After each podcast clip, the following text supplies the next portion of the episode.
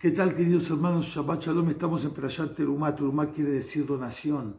Terumá es cuando en el tiempo del, del Mishkan daban para el Kodesh. Hoy en día la Terumá es al pobre, a una yeshiva, a un lugar, un hospital, lo que sea, se llama Terumá donación. Y la pregunta es, la Terumá yo la doy. La Torah dice, Juli Terumá. Ustedes reciban Terumá. ¿Cómo que reciban? Dan Terumá. La respuesta es sabida que cuando la persona da, recibe. Más de lo que da, recibe. Más de lo que el pobre necesita del rico, el rico necesita del pobre. Y más de lo que la Torah tú le das, te da la Torah de, vuelta. Te, responde y te reintegra mucha más perajá. Cuando das de acá, tiene protección. Cuando da a la Torah, tiene verajá, tiene bendición. Y por eso la palabra binatenu, que es dar, se lee de, las dos, de los dos lados, de atrás para adelante, de adelante para atrás, de la misma manera, porque el que da, recibe. Y por lo tanto, la persona tiene que saber que cuando da, está recibiendo. Más das, ahora mosif, mosifimlo. Por otro lado, la pregunta que siempre me hacen de alajá, de Shabbat. Una persona tiene que subir, por ejemplo, vive el octavo piso y se prenden los sensores en, el, en, las escaleras.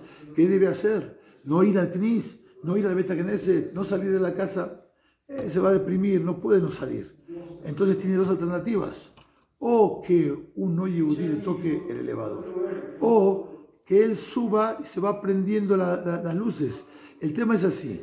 Si, si hay luz, en el, por ejemplo, que es de día o aún de noche, se deja puesta una luz, no es problema porque no es pasicreye de lo, de lo no le importa porque está la luz prendida.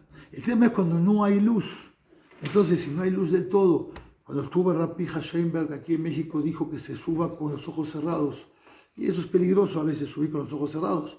Pero lo que sí se aconseja es contratar a un goy para que vaya delante de él. O sea, que eh, le vaya, va prendiendo la luz y él va atrás. En el goy no hay pasicreye, por lo tanto puede subir detrás del goy. Eso es cuando es posible hacer eso. Si es imposible también eso, entonces tiene dos alternativas, o subir y cada piso se prende la luz, o que un no yudí le toque y le, le, prenda. Hay que hacer así, hay que decirle a un goy que le diga a otro goy que le toque el elevador en caso de necesidad, si puede quedarse en la casa mejor. Entonces por lo menos es más liviano de esa manera y, que subir en cada piso y que se vaya aprendiendo. Lo mejor de todo es que tenga de antes de Shabbat una lucecita prendida para que no sea pasecreye. Shabbat Shalom.